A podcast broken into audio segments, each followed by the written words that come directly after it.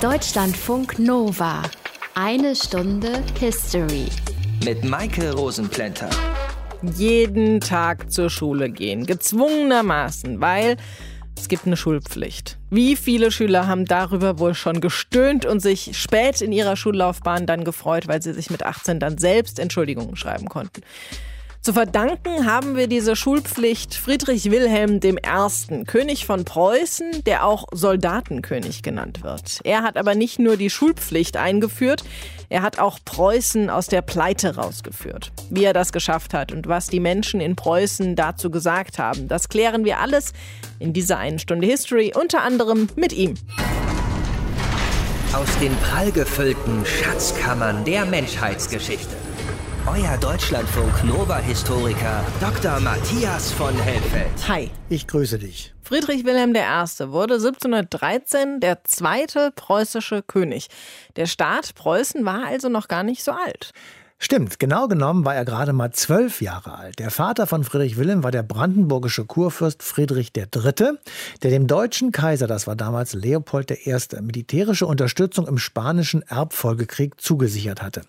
Als Gegenleistung bekam er vom Kaiser die Erlaubnis, in dem außerhalb der Grenzen des Deutschen Reichs liegenden Herzogtum Preußen ein souveränes Königreich zu errichten. Und dieser Deal wurde am 18. Januar 1701 in die Realität umgesetzt. Aus dem brandenburgischen Kurfürsten Friedrich III. wurde in Personalunion an diesem Tag der preußische König Friedrich I. Und von da an hießen alle preußischen Könige zur Freude aller Schüler und Studenten Friedrich oder Wilhelm oder Friedrich Wilhelm. Ja, ich finde das auch total verwirrend, wer jetzt wer ist und welcher Wilhelm der Sohn von welchem Friedrich war. Sehr verwirrend, diese Familie. Aber zurück zu Friedrich Wilhelm I., seine Krönung zum König. War die so richtig prunkvoll oder nur im kleinsten Kreis seiner Familie? Also von klein oder gar von Familienkreis kann man da wohl nicht wirklich sprechen. Ein Tross von 300 Reise- und Gepäckwagen und ein Hofstaat mit 200 Bediensteten brachen am 17. Dezember 1700 von Berlin nach Königsberg auf. Am Wegesrand warteten mehr als 30.000 Ersatzpferde. Es war eine für damalige Verhältnisse gigantische Unternehmung, bei der vormittags gereist und nachmittags bis weit in die Nacht hinein ausgiebig gefeiert wurde. In Königsberg machten Herolde die bevorstehende Krönung bekannt, Pauker und Trompeten sorgten für Aufmerksamkeit, Kirchenglocken läuteten und unentwegt wurden Geschütze abgefeuert. Den Tag der Krönung den 18. Januar 1701, hat der mitgereiste Hofdichter Johann von Besser festgehalten. Und das lese ich jetzt mal vor. Demnach es durch die allweise Vorsehung Gottes dahin gediehen, dass dieses bisher gewesene souveräne Herzogtum Preußen zu einem Königreich aufgerichtet und desselben Souverän, der allerdurchlauchtigste, großmächtigste Fürst und Herr, Herr Friedrich, König von Preußen geworden, so wird solches hiermit männiglichen kundgetan, publiziert und ausgerufen. Lang lebe Friedrich unser allergnädigster König, lang lebe Sophie Charlotte, unsere allergnädigste Königin. Und alle Umstehenden beantworteten mit Schwenkung der Hüte und einem oft wiederholten Vivat den Wunsch des Heroldes. Soweit der Haus- und Hofschreiber. War der neue König denn an eine Verfassung gebunden? Also gab es in Preußen eine konstitutionelle Monarchie oder konnte der König alles so machen, wie er es wollte? Also gab es eine absolutistische Herrschaft? Es war eine absolutistische Monarchie, daran ließ der neue preußische König auch überhaupt keinen Zweifel. Als Friedrich III. setzte sich der neue preußische Monarch die Krone, die er eigens hat anfertigen lassen, selbst auf den Kopf und ließ sich anschließend als Friedrich I. von Bischöfen, die er nur für diesen Zweck ernannt hatte, segnen. Damit war die preußische Königswürde von Gott gegeben und nicht abhängig vom Willen des Volkes, das fortan die Ehre hatte, von diesem allergnädigsten König aller Könige regiert zu werden. War denn Preußen am Beginn des 18. Jahrhunderts gleich so bedeutend und mächtig wie in den späteren Jahren? Nein. Preußen war zwar ein Königreich, aber es verdiente diesen Namen eigentlich noch nicht. Es konnte sich auf keinen Ursprungsstamm berufen und es hatte keine eigenen Traditionen. Zu Beginn des preußischen Königreichs lebten nur wenige Menschen innerhalb der Landesgrenzen. Der Boden war weitgehend unkultiviert und auch noch kaum bewohnt. Also öffnete das preußische Königreich die Tore für die verfolgten und unterdrückten Europas. Preußen wurde fast wie Amerika zum Rettungsplatz für Juden, französische Hugenotten oder Mennoniten, für Wirtschaftsflüchtlinge und politisch Verfolgte des gesamten Kontinents. Sie durften ihre Eigenarten und Traditionen beibehalten, sie mussten nur treue Staatsbürger sein und sie mussten beim Aufbau des Landes helfen. Das war vermutlich eine der Voraussetzungen für den raschen Aufstieg Preußens zu einer europäischen Großmacht. War Friedrich III., also der erste preußische König, denn ein herausragender Herrscher? Ich glaube, man kann es so und so sehen wie so oft. Am Ende seiner Regentschaft war Preußen in arge Finanznöte geraten, was ihm bei vielen Historikern Kritik eingebracht hat. Sein Enkel, das war Friedrich der Große, sollte 40 Jahre nach dem Tod des Staatsgründers urteilen, dass sein Großvater, Zitat, im Kleinen groß und im Großen klein gewesen sei, der überdies das Pech gehabt habe, zwischen einem Vater und einem Sohn regiert zu haben, deren überlegene Begabungen seinen Platz in der Geschichte verdunkelten. Das ist natürlich ein echt respektloses und auch etwas hochnäsiges Urteil des Enkels über den Großvater. In der modernen Geschichtsschreibung wird Friedrich positiver bewertet, vor allem weil er den jungen Staat gefestigt hat. Wobei sein Enkel, der alte Fritz, ja auch einen bedeutenden Platz in der Geschichte eingenommen hat. Wir schauen uns aber den Mann in der Mitte an, Vater von Friedrich dem Großen und Sohn des ersten preußischen Königs Friedrich I., nämlich Friedrich Wilhelm I. Er ist unser Thema heute hier in der einen Stunde History. Deutschlandfunk Nova. So, und nachdem wir uns jetzt schon ein bisschen die Familie des Soldatenkönigs angeschaut haben, nehmen wir jetzt mal sein eigenes Leben unter die Lupe. Arne Hell stellt uns Friedrich Wilhelm I. vor.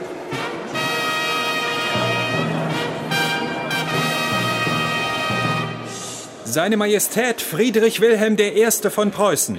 Möge seine Regentschaft. Ja, ja, schon gut. Lasset uns beginnen. Wir haben noch Dinge, die einer Erledigung bedürfen. Mein Vater fand Freude an prächtigen Gebäuden, großen Mengen Juwelen, Silber, Gold und Äußerlichkeiten. Erlauben Sie, dass ich auch mein Vergnügen habe, das hauptsächlich in einer Menge guter Truppen besteht. Abgesehen davon, der liebe Gott hat mich auf den Thron gesetzt, nicht zu faulenzen, sondern zu arbeiten.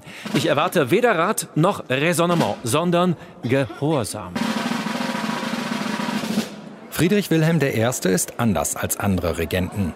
Höfisches Gehabe und Protz sind ihm zuwider. Auf eine richtige Krönungsfeier verzichtet er, der Kosten wegen. Der Etat, den mein werter Herr Vater so stattlich bemessen hat für dieses Jahr, er ist hiermit nichtig. Der König, der König kommt! Und was für Riesen gehen vorne weg? Die langen Kerls! Geld gibt Friedrich Wilhelm nur für eins mit vollen Händen aus: das Militär. Seine Leidenschaft? Lange Soldaten, größer als 1,88 Meter. Als er nach seiner Krönung in Berlin einzieht, gehen 600 lange Kerls vorne weg, die roten Grenadiere. Nach solchen Soldaten ließ Friedrich Wilhelm schon vor seiner Krönung suchen, europaweit. Seine Anwerber entführten großgewachsene Männer sogar aus fahrenden Postkutschen, um sie ihm zu bringen.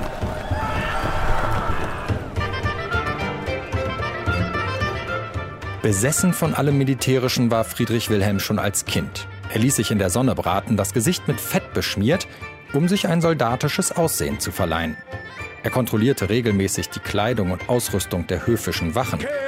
Und während des Spanischen Erbfolgekrieges ließ er, der Kronprinz, die preußischen Truppen im Feld exerzieren, bis zum Umfallen. Leopold, mein alter Dessauer, was waren das für Tage?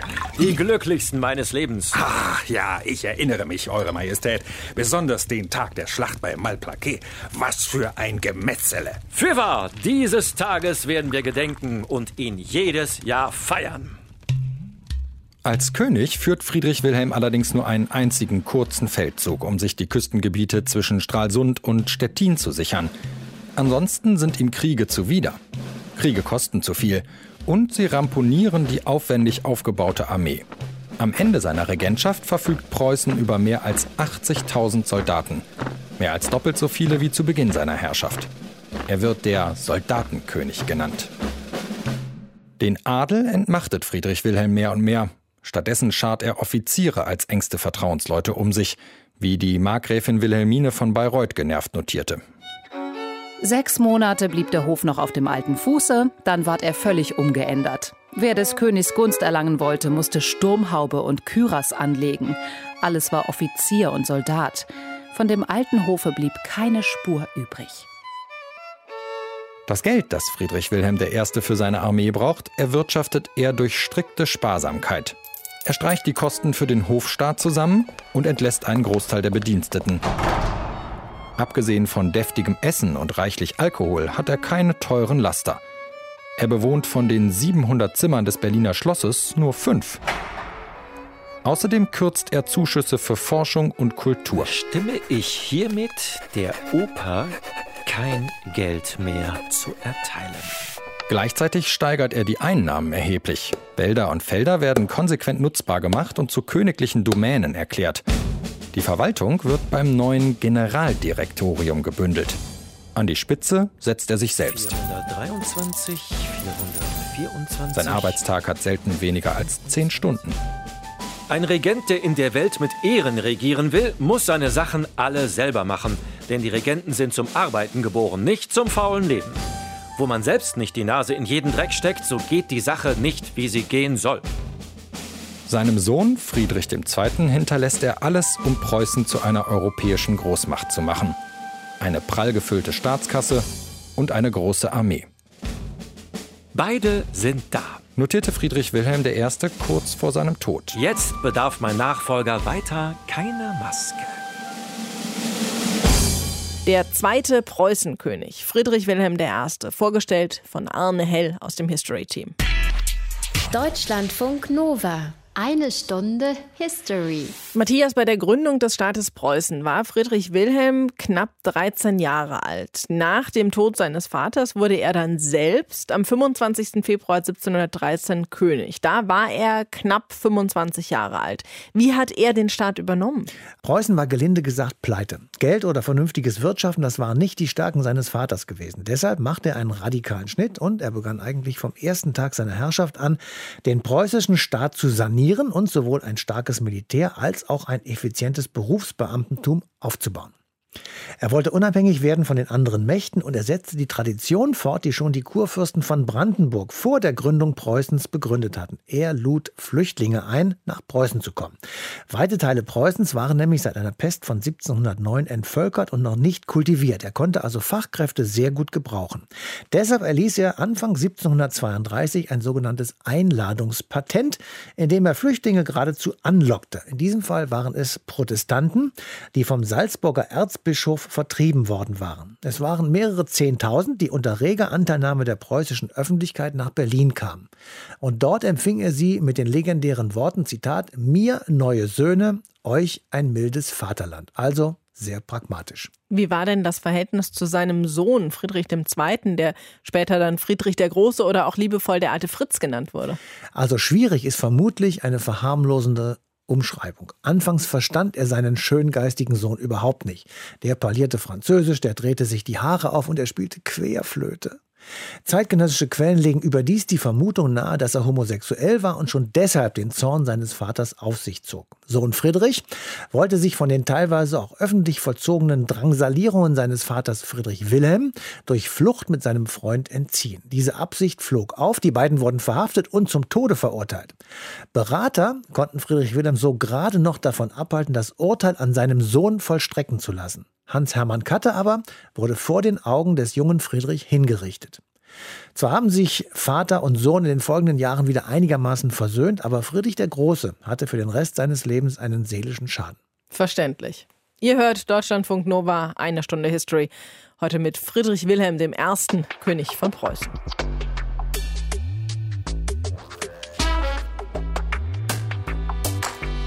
Vor 330 Jahren wurde Friedrich Wilhelm I. geboren und es ist ja immer ein bisschen schwierig, nach so langer Zeit zu verstehen, was diesen Menschen angetrieben hat, was für ein Mensch er überhaupt war. Bei Friedrich Wilhelm haben wir Glück. Es gibt viele Dokumente, die beschreiben, wie er so war. Und dass er gerne Weißkohl mit Schweinebauch gegessen hat, zum Beispiel. Mehr Insiderwissen verrät uns jetzt Jürgen Klosterhus. Er war bis letztes Jahr Direktor des Geheimen Staatsarchivs Preußischer Kulturbesitz. Hallo, Herr Klosterhus. Guten Tag. Lieblingsessen kennen wir jetzt. Wie war Friedrich Wilhelm I. charakterlich?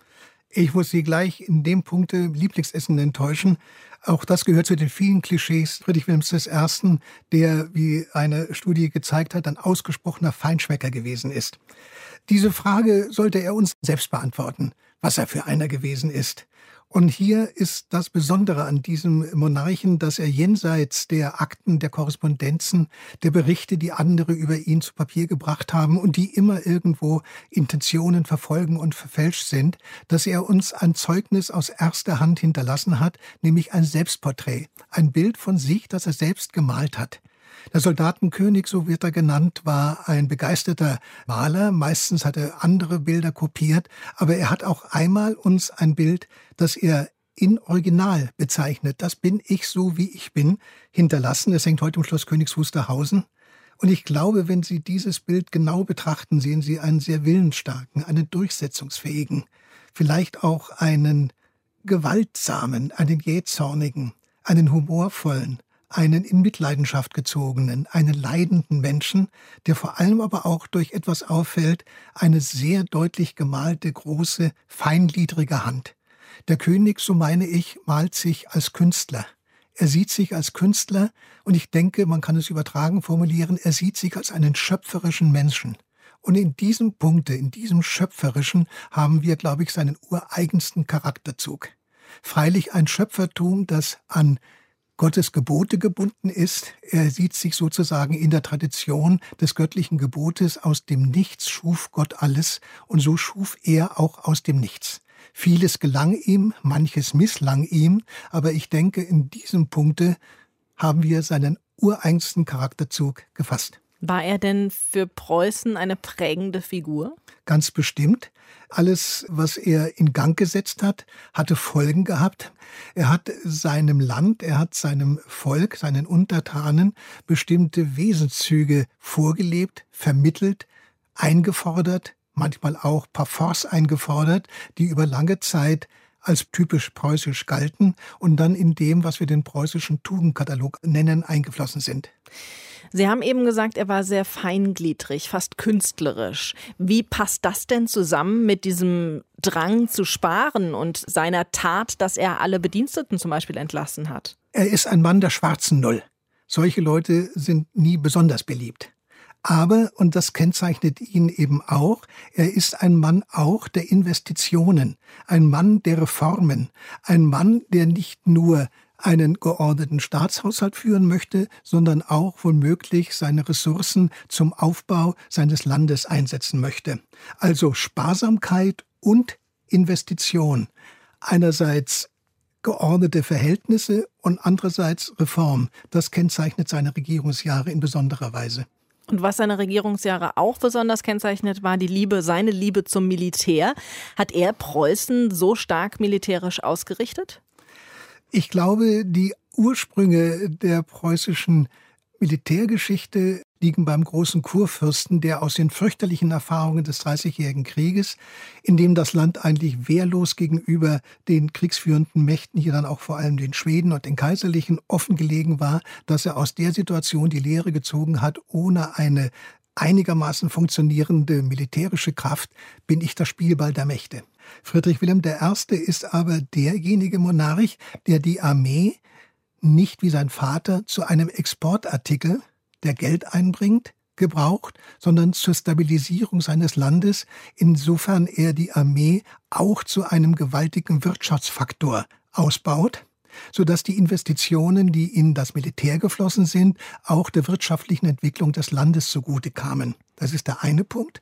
Und der andere Punkt ist, dass er seine Armee nach dem damaligen Verhältnis auf einen optimalen Ausbildungsstand gebracht hat, der lange Zeit in Europa führend gewesen ist. Wie war das Verhältnis zu Friedrich, dem Sohn? Bekannterweise nicht gerade harmonisch. Zunächst muss man sagen, dass äh, Friedrich Wilhelm I. als König auch Vater war dass er im Unterschied zu seinen Berufskollegen nicht nur Kinder in die Welt gesetzt hat, sondern sich auch in einer Vaterrolle ihnen gegenüber gesehen hat. Bei seinem Thronfolger ist das bekanntlich nicht äh, harmonisch gelaufen. Hier spielt ein Generationenkonflikt eine Rolle. Hier spielt vor allem aber auch der fast unausweichbare Konflikt zwischen einem regierenden König und seinem Thronfolger eine Rolle. Das haben fast alle europäischen Monarchen zu der Zeit in großer Zahl aufzuweisen. Und dann spielt eine Rolle, dass Friedrich schon in jungen Jahren, so meine ich, ein politisch gereifter Charakter war. Hier sind also in dem Konflikt des Königs mit seinem Thronfolger politische Konzepte aufeinandergeprallt, die sich dann in diesem fürchterlichen Ausbruch entladen. Der Thronfolger verabredet sich mit anderen Offizieren zu einer Flucht, Desertion in militärischen Umfeld. Diese Sache misslingt, es war auch dilettantisch angelegt. Letztendlich hat dann einer seiner Desertionskomploteure, Hans-Hermann von Katte, seinen Kopf dafür auf äh, den Richtblock legen müssen. Auch hier nebenbei hat uns Friedrich Wilhelm ein Bild hinterlassen, hängt auch in Königs Wusterhausen, wo er versucht, diese Spannungsverhältnisse zwischen Sohn und Vater, zwischen seinem Sohn und ihm selber in ein Gemälde zu fassen. Und es erschüttert eigentlich, dass er doch am Ende erkennt, dass der Sohn die Zukunft hat, während er schon der Alte, der Resignierende, ja fast schon der Erloschene ist sagt Jürgen Klosterhus, der ehemalige Direktor des Geheimen Staatsarchivs Preußischer Kulturbesitz. Danke Ihnen für die Information. Na, aber sehr gerne. Deutschlandfunk Nova. Eine Stunde History. Preußen ist immer noch ein Mythos der deutschen Geschichte. Dem Klischee zufolge stammen fast alle deutschen Tugenden aus Preußen. Pünktlichkeit, Gehorsam, Pflichterfüllung, die Liebe zum Militär, aber auch Toleranz und Religionsfreiheit. Uwe Oster war lange Jahre stellvertretender Chefredakteur des Geschichtsmagazins damals und hat mehrere Bücher über Preußen geschrieben. Er kann uns erklären, wie sehr Friedrich Wilhelm I. Preußen geprägt hat. Hallo, Herr Oster. Guten Tag. Was hat Friedrich Wilhelm in Preußen grundlegend bewirkt? Er hat den Staat als solchen eigentlich erst wirklich geschaffen. Sein Vater Friedrich I. hat die Krone zwar gebracht, aber das ist zunächst ja mal nur ein leeres Gehäuse. Und Friedrich Wilhelm I. war der eigentliche Begründer des preußischen Staates aus meiner Sicht. Hat er denn den Grundstein für den Mythos Preußen als effizienter, straff organisierter Verwaltungsstaat gelegt? Friedrich Wilhelm I. hat ja eine ganz neue Zentralbehörde gegründet, das sogenannte Generaldirektorium und unter diesem Generaldirektorium dann andere Abteilungen, auch in den Provinzen, die ganze Verwaltung überhaupt erst aufgebaut. Und das war sicherlich aus meiner Sicht seine größte Leistung und deshalb ist er auch zu Recht als Preußens größter innerer König bezeichnet worden.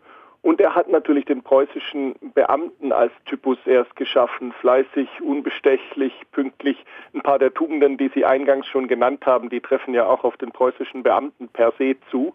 Und das ist die Leistung von Friedrich Wilhelm I. gewesen. Ich habe eingangs Preußen auch als Mythos der deutschen Geschichte bezeichnet. Aber welche Bedeutung hatte Preußen für die Geschichte der Deutschen zu der Zeit, also im 19. und 20. Jahrhundert? Also zunächst mal unter Friedrich Wilhelm I. hat sich zwar immer gern als Deutscher und als treuer, braver Deutscher bezeichnet, der treu zum Kaiser und so weiter steht. Aber Preußen war ja zunächst auch mal kein rein deutscher Staat und kein Nationalstaat in seinen Anfängen. Das kam ja erst sehr viel später dazu und später war natürlich dann schon so, auch mit 1870, 71 heißt es, Preußen sei in Deutschland aufgegangen und daran ist natürlich was dran. Aber Preußen hat zunächst mal eine ganz eigene Geschichte gehabt im 18. Jahrhundert unter Friedrich Wilhelm I. und Friedrich dem Großen und hat in dieser Zeit eigentlich Deutschland als Staat weniger geprägt. Ich meine, damals gab es das Heilige Römische Reich, gab es den Kaiser, was viel prägender war für weite Teile Deutschlands als Preußen. Und dann gab es die gescheiterte Revolution von 1848, 49. Kann man danach davon sprechen, dass Deutschland verpreußt wurde? Ich würde davon erst 1870, 71 mit der Proklamation des Kaiserreichs in Versailles sprechen. Da haben wir zunächst ja mal ein völliges geografisches und politisches Übergewicht von Preußen, wenn zwei Drittel der deutschen Fläche preußisch waren, dann ist da zunächst mal natürlich alle anderen Staaten bzw. Fürstentümer, die es gab, haben, sind natürlich im Schatten von Preußen gestanden, wobei dieses neue Großpreußen auch wiederum nur schwer vergleichbar ist mit dem klassischen Preußen von äh, Friedrich Wilhelm I. Nehmen Sie allein dann den letzten Kaiser Wilhelm II. und stellen dazu den Soldatenkönig. Einen größeren Kontrast kann man sich ja kaum vorstellen. Preußen hat im Kaiserreich eine, vom Land her gesehen eine ziemlich große Rolle gespielt, beziehungsweise große Gebiete eben eingenommen. War das preußisch dominierte Kaiserreich eine Art preußische Militärmonarchie? Ich würde diesen Begriff nicht verwenden. Sie können vielleicht in den letzten zwei Jahren des Ersten Weltkriegs von einer Militärdiktatur sprechen, von Hindenburg und Ludendorff, aber das zeigt ja schon, der Monarch spielt da eigentlich nur noch eine Nebenrolle in diesen letzten beiden Kriegsjahren. Ansonsten Preußen hat einen Kanzler gehabt, einen Reichskanzler, das war bei Kriegsausbruch Theobald von Bethmann-Hollweg, der war nun alles andere als ein Militär. Auch Bismarck war, obgleich er einen hohen militärischen Rang bekleidet hat, aber das war ja nur ein Ehrenrang, auch kein Militär. Es gab den Reichstag, die Kriegskredite wurden vom Reichstag bewilligt. Insofern hat das Militär die Gesellschaft bestimmt, das Leben bestimmt, aber nicht die Politik in dem Sinne, wie ich es mir vorstellen würde bei einem Begriff der Militärmonarchie. Uwe Oster, ich danke Ihnen. Wir haben gesprochen über den Mythos Preußen und welchen Einfluss Friedrich Wilhelm I. auf das Land hatte. Ich danke Ihnen. Das Königreich Preußen, das wurde 1918 umgewandelt in einen Freistaat. Der wurde dann nach dem Zweiten Weltkrieg aufgelöst. Preußen ist also schon ziemlich lang Geschichte. Oder doch nicht? Was ist noch übrig geblieben von diesem Königreich und dem Freistaat in der heutigen Bundesrepublik Deutschland? Das fragen wir Frau Professor Ulrike Hörold. Sie ist Direktorin des Geheimen Staatsarchivs Preußischer Kulturbesitz in Berlin. Hallo, Frau Hörold. Guten Tag. Nach dem Zweiten Weltkrieg wurde Deutschland ja mit einer neuen Verfassung versehen. Aber natürlich wurden dabei dann auch Ideen genutzt, die es schon mal gegeben hat und die funktioniert haben. Was ist von Preußen noch übrig geblieben? Ja, eigentlich ist in unserem Alltag heute von Preußen noch eine ganze Menge übrig geblieben. Wenn man sich zum Beispiel diesen ganzen Bereich Bildung anguckt, also die Grundideen unseres heutigen Schulwesens, unseres Universitätswesens, zumindest vor der Bologna-Reform, ist nach wie vor sehr stark von den preußischen Bildungsreformern um Wilhelm von Humboldt geprägt. Weitere Bereiche sind die Verwaltung, äh, die Art, wie wir heute noch verwalten, mit bestimmten Grundprinzipien gehen ebenfalls stark auf die preußischen Reformen des frühen 19. Jahrhunderts zurück. Also damals hat man zum Beispiel begonnen, Justiz und Verwaltung voneinander zu trennen. Man hat die persönliche Freiheit der Bürger, die Gleichheit vor dem Gesetz eingeführt. Man hat das Ressortprinzip eingeführt, die Mehrstufigkeit der Verwaltung und das, was wir heute Bürokratie nennen, was nicht nur so negativ konnotiert sein muss, wie wir das heute manchmal so umgangssprachlich meinen. Gibt es denn auch Normen und Werte, die heute noch vorhanden sind, die man als preußisch bezeichnen kann? Ja, es ist ja so, dass es eine ganze Reihe von Normen und Werten gibt, die man dem Preußentum so zuschreibt. Das sind vor allen Dingen die sogenannten Sekundärtugenden, das heißt also Eigenschaften, denen man keine moralischen, ethischen Werte zuordnet, sondern mehr Alltagstugenden. Davon gibt es eine ganze Menge, die man Preußen zuschreibt. Sowas wie Fleiß, Treue, Gehorsam, Disziplin. Und solche Dinge, die eben auch unterschiedlich immer wieder bewertet werden. Friedrich Wilhelm I. hat ja während seiner Regentschaft Vertriebene aus anderen Teilen des Heiligen Römischen Reiches aufgenommen, weil er sie gut als Arbeitskraft zum Beispiel brauchen konnte. Wie würden preußische Könige mit der heutigen Flüchtlingssituation umgehen? Ja, das ist natürlich ein bisschen schwierig, weil man sich überlegen muss, hätten die dann denselben Erfahrungshorizont, den wir heute auch haben oder nicht? Weil man muss ja bedenken, damals im 17. und 18. Jahrhundert kannte man den Nationalismus noch nicht und man kannte auch nicht den Erfahrungshintergrund äh, der Verfolgung des Dritten Reiches. Von daher ist die Frage, wenn die preußischen Könige diesen Hintergrund nicht hatten, würden sie heute vielleicht an diese Flüchtlingssituation auch stärker unter der Fragestellung herangehen, bringt mir das etwas, wenn diese Flüchtlinge zu uns kommen und hier eben Aufgaben übernehmen, die in der eigenen Bevölkerung nicht mehr übernommen werden können? Sind sie nützlich und gleichzeitig wäre man vielleicht toleranter dagegen, wie die Leute jeweils leben wollen? Es gab ja auch eine Religionsfreiheit im, ja, genau. in Preußen, ne? Die gab es eben. Und man hat sich eben vom staatlichen Seite her in die Religion weniger stark eingemischt. Der Buchautor Dietrich Schwanitz, der hat über Preußen mal gesagt, das sei ein Gespenst, das weiter umgeht. Es zwingt uns, sagt er, immer wieder neu zu beweisen, wie wenig preußisch wir doch sind, wie friedliebend, antiautoritär und unbürokratisch. Stimmen Sie dieser Einschätzung zu? Vielleicht insofern, als dass man Preußen lange Zeit rückblickend für viele Fehlentwicklungen in der deutschen Geschichte verantwortlich gemacht hat. Und das gipfelte ja dann in der Auflösung Preußens 1947, weil man eben die Siegermächte eben den Staat Preußen für das Dritte Reich und den Zweiten Weltkrieg verantwortlich gemacht haben. Und darum haben die 68er Revolutionäre ja sich gerade auch diese preußischen Aspekte, preußischen Tugenden wie eben Bürokratie oder autoritäre autoritäres Verhalten so ablehnend gegenübergestanden. Ähm, das ist sicherlich damals auch historisch gesehen notwendig gewesen, sich damit auseinanderzusetzen. Aber dabei ging es, denke ich, weniger um das, was Preußen tatsächlich war, sondern mehr um das, was man darin gesehen hat. Wie viel Preußen steckt heute noch in Deutschland und wie viel noch in uns? Haben wir besprochen mit der Direktorin des Geheimen Staatsarchivs Preußischer Kulturbesitz, Ulrike Hörold. Danke Ihnen für die Information. Bitte schön. Deutschlandfunk Nova. Eine Stunde History. Preußen gab es bis zum Ende des Zweiten Weltkriegs. Matthias, was ist danach dann mit Preußen passiert? Also die alliierten Sieger des Zweiten Weltkrieges, die haben in Preußen die Triebfeder für den deutschen Militarismus und für die nationale Überheblichkeit des Dritten Reiches gesehen. Im Mai 1945 wurde Deutschland ja in vier Besatzungszonen aufgeteilt, die keine Rücksicht nahmen auf Preußen oder andere ehemalige deutsche Länder. Preußen war de facto zu einem Teil zu Polen und zu einem anderen Teil der Sowjetunion zugeschlagen worden. Es existierte also nur noch de jure. Aber das Kontrollratsgesetz Nummer 46 vom 25. Februar 1947 löste Preußen, Zitat, im Interesse der Aufrechterhaltung des Friedens und der Sicherheit der Völker auf. Auf dem restlichen Gebiet des ehemaligen Preußen wurden etwas später dann die Länder Sachsen-Anhalt und Brandenburg gebildet. Die westlichen Teile Preußens, etwa im Rheinland, wurden ebenfalls in die nach dem Zweiten Weltkrieg neu entstehenden Bundesländer integriert. Also das war's dann. Oder ist noch was übrig geblieben vom Preußen des Soldatenkönigs und seines Sohns Friedrich dem Großen? Also ideengeschichtlich und von den berühmt-berüchtigten preußischen Werten mal abgesehen, hat die Bundesrepublik einiges von Preußen übernommen. Die Hauptstadt Berlin zum Beispiel.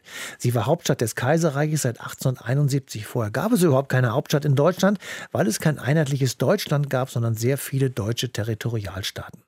Das konstruktive Misstrauensvotum, das wir schon in einer früheren Ausgabe von Eine Stunde History behandelt haben, das geht zurück auf die Verfassung des Freistaates Preußen.